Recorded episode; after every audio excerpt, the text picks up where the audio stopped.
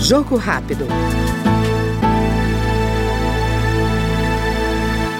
O deputado Otto Alencar Filho, do PSD da Bahia, apresentou o projeto que visa proteger consumidores inadimplentes de exposição vexatória em relação à condição de devedor.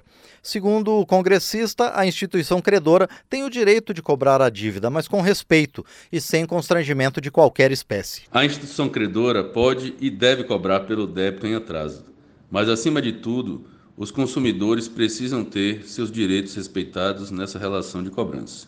O meu objetivo com o projeto é promover a justiça e melhorar a relação entre credores e devedores. Acompanhamos agora o deputado Otto Alencar Filho, do PSD da Bahia, no Jogo Rápido. Jogo Rápido.